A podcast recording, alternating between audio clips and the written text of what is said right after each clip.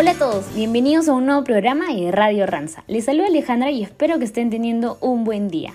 En nuestro programa de hoy, jueves 10 de diciembre, nos acompaña nuevamente el doctor Héctor Abrego para darnos algunas recomendaciones que debemos de tomar en cuenta durante las festividades en esta coyuntura de COVID-19. Además, en nuestro bloque de Pase el Dato, les explicaremos algunas técnicas que están utilizando los ciberdelincuentes para engañarnos y robar nuestra información. Y en nuestro segmento cultural dedicado a Colombia, les compartiremos algunos datos curiosos de este país.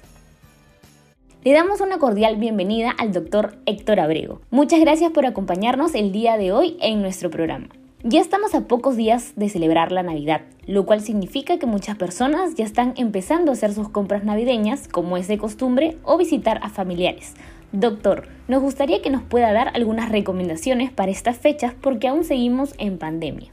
Así es. Bueno, en realidad sabemos, ¿verdad?, que la pandemia del COVID-19 ha sido motivo de aislamiento y de mucho estrés para la mayoría de las personas, ¿verdad? Y quizás las reuniones en las próximas fiestas de fin de año pueden ser una oportunidad de volverse a conectarse con, la familia, con familiares y amigos, etc. Pero también tenemos que saber que esto podría llegar a aumentar muchísimo el riesgo de infectarse con el virus. Entonces, hay algo que es bien importante y que tenemos que tener en cuenta, es que hay personas que no deberían participar en estas celebraciones, lamentablemente. Es decir, que si usted es una persona que tiene un diagnóstico de COVID-19 o tiene síntomas de COVID-19 o, está esperando ¿verdad? los resultados de una prueba viral de detección de COVID-19, pues eh, idealmente usted no debería de asistir a ninguna de estas celebraciones ni participar de ellas. De igual forma, ¿verdad? si ha tenido exposición a una persona con COVID-19 en los últimos 14 días, o usted es una persona que corre mayor riesgo de enfermarse gravemente a causa del COVID-19, entra en esta categoría de personas de quienes tienen que evitar reunirse o, participar en celebraciones de fin de año. Si es que alguien va a visitar a algún familiar, ¿hay alguna medida de prevención que se deba tomar en cuenta? Eh, por supuesto. La verdad es que mientras los casos siguen incrementándose, la forma más segura de celebrar Navidad y fin de año es hacerlo en casa, es decir, con las personas que viven con usted. Eh, hay que tratar de, no viajar, ¿verdad? Yo sé que la celebración de fin de año eh, son una oportunidad para viajar largas distancias, poder reunirse y celebrar. Pero en este caso mi recomendación es tratar de no viajar, ¿verdad? Ya que los viajes aumentan la probabilidad de infectarse eh, y propagar el virus, ¿verdad? Entonces lo mejor es quedarse en casa, es, la mejor manera de protegerse, ¿verdad? Y proteger a sus familiares y amigos, ya que gasolineras, aeropuertos, estaciones, terminales, etcétera, o sea, son lugares en los cuales se, puede estar expuesto al virus. En cuanto a reuniones, ¿verdad? Como lo decía antes, es recomendable hacerlo con las personas con las que usted viva. Sin embargo, si va a asistir o, va a ser anfitrión de una pequeña reunión con personas que probablemente usted no conviva diariamente con ellas, es súper importante tener algunos tips o cuestiones puntuales como por ejemplo eh, preferir siempre reuniones en, espacios abiertos, con mucha ventilación, ¿verdad? Si es posible abrir ventanas, abrir puertas para aumentar la ventilación y que sea esto más seguro eh, la convivencia. Y recuerden, las medidas básicas siguen vigentes, ¿verdad? Mantener un distanciamiento social es sumamente importante, no solamente en celebraciones, sino que también a la hora de hacer compras, eh, salir al supermercado, etc. el distanciamiento social es sumamente importante, eh, al igual que el lavado de manos. Es sumamente importante que nosotros mantengamos nuestras manos siempre limpias. Si vamos a recibir invitados, eh, también tengamos el lugar adecuado para que las personas laven sus manos, ¿verdad? O, las desinfecten al menos. Em, otra de las recomendaciones podría ser evitar el consumo de alcohol o, bebidas alcohólicas o que podrían afectar el criterio y la dificultad ¿verdad? de las personas para mantener una práctica de las medidas de seguridad contra COVID-19. Doctor, sabemos que aún no hay una vacuna para este virus, por lo que debemos seguir cuidándonos para no contagiarnos. ¿Le gustaría resaltar alguna recomendación para tomar en cuenta no solo en estas fechas festivas, sino en general? Sí, efectivamente recordemos que COVID-19 es una enfermedad muy, muy nueva, ¿verdad? Y aunque sepamos mucho, eh, es contradictorio, pero la verdad que puede ser muy poco. Eh, si bien es cierto, muchas personas eh, han tenido un cuadro sugestivo de COVID-19 o incluso han sido diagnosticadas con la enfermedad, esto no significa que están exentos de volverla a adquirir, ya que hay muchos estudios alrededor del mundo que confirman de que sí es posible reinfectarse de este, de este virus. Entonces, independientemente si usted es una persona que ya cursó con la enfermedad, es sumamente importante cuidarse, ¿verdad? Y cuidar a los suyos.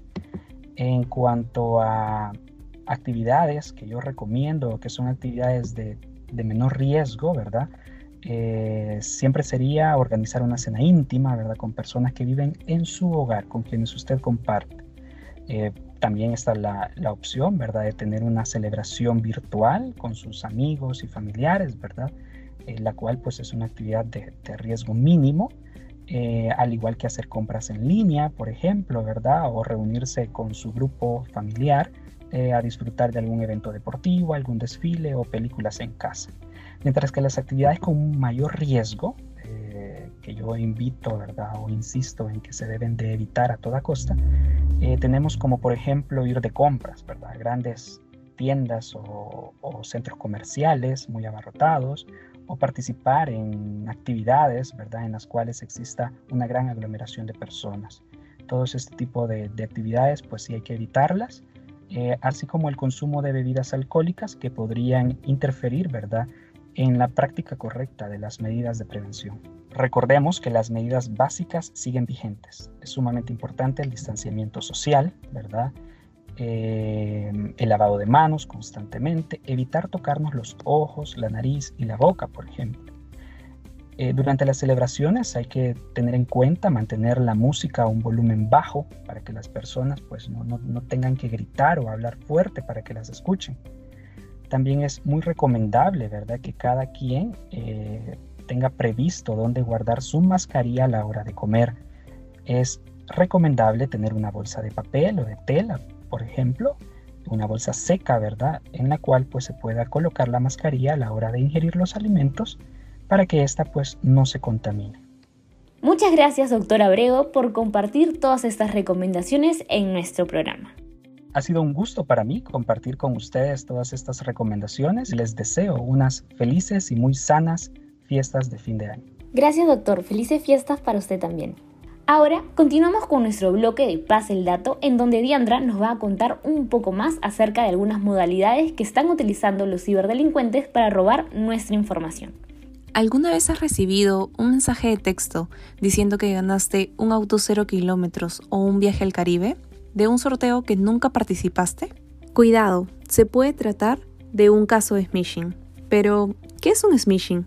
Son mensajes de texto mediante los cuales solicitan datos y indican que se realicen llamadas a números desconocidos. A continuación, te damos algunos consejos para evitarlo. Desconfía de los mensajes con remitentes desconocidos o de promociones y o servicios que no has utilizado. No brindes información personal, ni ingreses a enlaces o descargues archivos. Recuerda que el banco nunca te pedirá que facilites tus claves de acceso o datos de tus tarjetas a través de un mensaje de texto. Evita guardar claves o información bancaria en el teléfono. Verifica el remitente del mensaje, ya que muchas veces suplantan la identidad de un contacto o empresa conocida. Este tipo de fraudes también se cometen a través del correo electrónico. A esto se les llama phishing.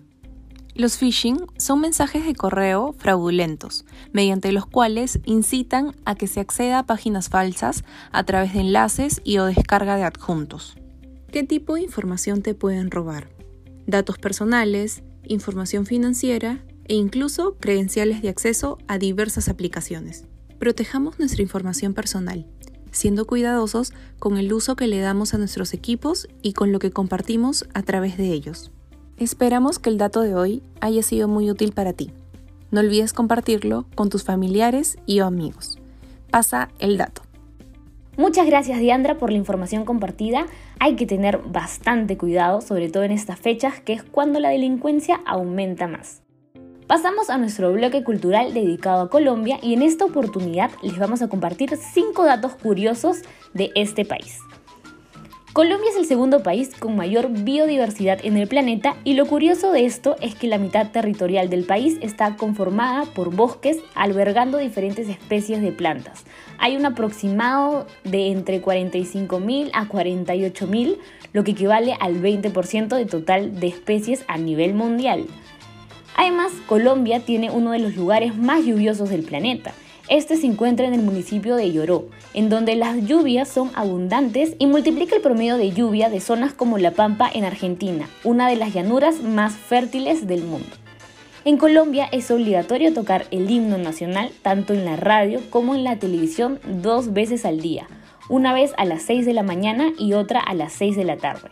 También, Colombia es el tercer mayor productor de café del mundo, solo Brasil y Vietnam lo superan.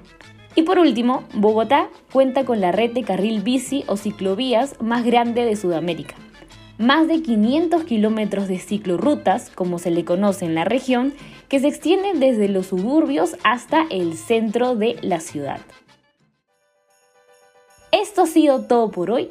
Como siempre, agradecerles por escucharnos y esperamos que la información les sea de mucha ayuda.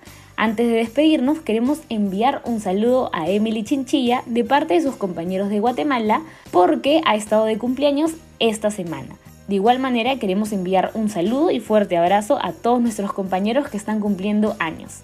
Los dejamos con una salsita colombiana, esto es La Noche de Joe Arroyo. Cuídense mucho y nos vemos el próximo jueves.